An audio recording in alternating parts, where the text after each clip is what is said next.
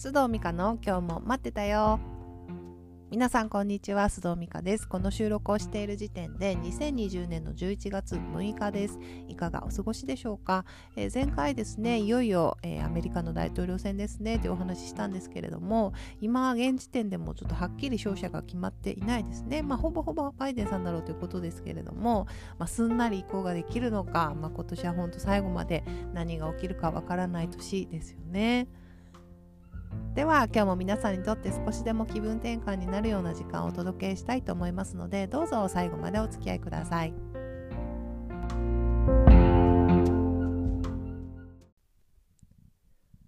さて今日のトピックは直感で答えてみようあなたの本音はどこにある？です。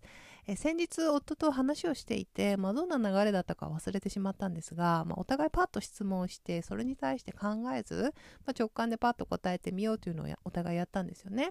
ですると、まあ、先週この番組でもちょっとお話ししたかと思うんですが私はこうすぐ頭でガーって考えすぎてしまうのでそうではなく、まあ、最初にねパッと頭に浮かんだ答えを言うっていうのはそもそも考えすぎない練習にもなるかなとやってみて思いました。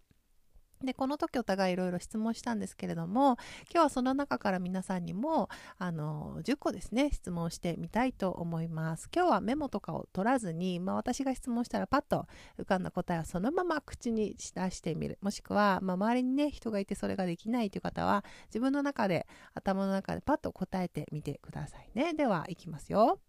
1え今週一番楽しかったことは何ですか？2今週あなたが頑張ったことは何ですか ?3 今何の制限もないとしたら一番やってみたいことは何ですか ?4 これまでトライしたことがないけれどもやってみたいと密かに思っていることは何ですか ?5 あなたがもっと評価されてもいいと思う自分のいいところはどんなところですか？6このままの人生が続くとして死ぬ間際に後悔すると思うことは何ですか？お礼を7お礼を言いたいのに言えていない人はいますか？それは誰ですか？8謝りたいのに謝れていない人はいますか？それは誰ですか？9好きだったのに言えなかった。もしくは好きなのに今それを言えていない人はいますか？もし言えるとしたら何て言いますか？10どこにでも住めるとしたらどこに住みたいですか？いかがでしょうか？えっ、ー、とねこれは例えば夫と話をしていて、まあ、やってみたこと何？って言ったら相手がですねサーフィンとダンスって言ったので まあまあ、ちょっと聞いてはいたんですけれども、ダンスもしたいんだみたいなね、なんか改めてへえと思ったりとかしました。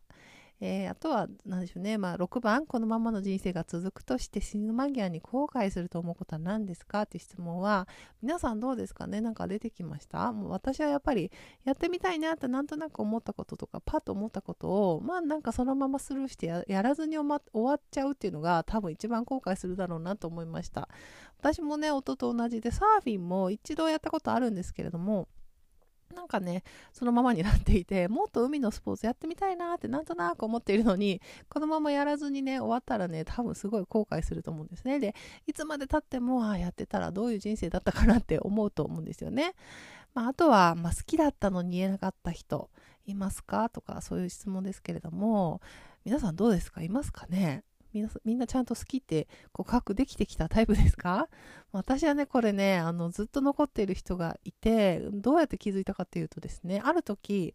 え好きだけど理由があって相手には言えないっていう友達の恋バナを聞いた夜にですねなんと小学生の頃好きだった10歳11歳ぐらいの時に 好きだった Y 君ね Y 君って言うんですけど Y 君の夢を見たんですよ。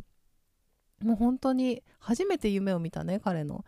で彼のことは好きだったんだけれどもその告白とかもとんでもないみたいな感じ。でもっと言うと自分がね、まあ、彼は人気者だったので自分がそんな人気者の Y 君が好きとかなんか恥ずかしくて友達にも誰にも言えなくてなんかまあ私の中でしかあの何ですかね恋心は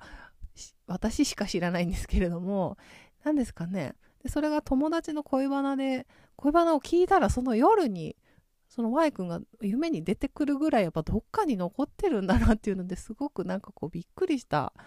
ことがあるんですよね。まあそれぐらい自分の気持ちをもうなかったことにするって、まあ、それだけ無理をするんだなと。で恋愛ってねやっぱそういうところ多いと思うのでもしこれで今好きって言えないって思っている方がいたらまあ言うかどうかはねいろいろ事情があると思いますので、まあ、それは別として、まあ、好きだなという気持ちは少なくとも否定せずにで誰かに聞いてもらえるんだったら、まあね、カウンセラーさんとかでもいいし聞いてもらったり、まあ、なんかこう出さない手紙を書いてみたりっていうと センチメンタルですけれども、まあ、でもそれでもすごくあの気持ちを吐き出すにはあのいいあのワークですので、まあ、やってもらいたいなって思いました何十年か後にですね その人の夢を見るよりはいいんじゃないでしょうか。あとはね、これはあの別に私が今あのした質問だけじゃなくてももちろんよくって、まあ、自分で質問を考えて自分に聞くっていうのでも意外に効果ありますのでよかったらご自分で考えて質問をあのしてみてくださいで友達や家族と質問し合ってみてもいいですよね。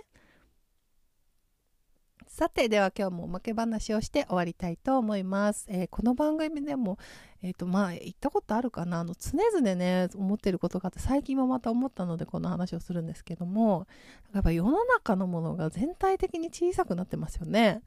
なんか私が大きくなってるんですかね。あの何ですかこうコンビニとかのおにぎりも小さくなってるっていうし最近ね小さくなったなと思ったのは柿の種あのワンパックあれこれこんなにちっちゃくなかったよね？って思ったんですよね最近。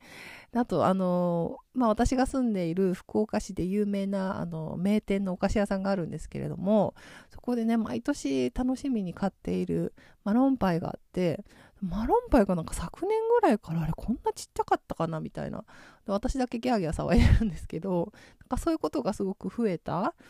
であの、まあ、最近友人が言ってたのはモスバーガーですね。もう小さくなってて1個じゃ足りんと憤慨していました。まあね、フードロスを気にするとか、まあ、全体的に高齢化しているジャパンなのでみんな食べる量も少なくなって小さい方がいいっていう方もいるんでしょうけれども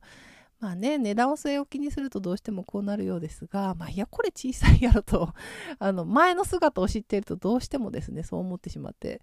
あとひどいのが最近ツイッターでちょっと話題になってたのを見たんですけれどもコンビニのサンドイッチあれ中身ひどいみたいですね。中身スカスカなんだね。知らなかったです。あのパッと見こうパッケージの外からこうたくさん具が入っているように見えるのにパンをこう開いてみるともう見えるところにしか具が入ってないみたいなね。たっぷり卵とかこう書いてあるのにもう卵ここしかないやみたいなのもすごい笑えるぐらいの映像あの画像が出てきたのでもしよかったらチェックしてみてください。でコンビニでねサンドイッチを買う機会がある方ぜひね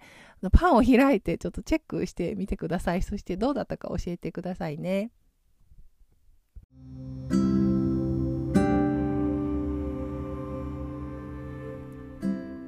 それでは今日も最後までお付き合いいただきありがとうございました。次回のエピソードでお会いしましょう。さようなら。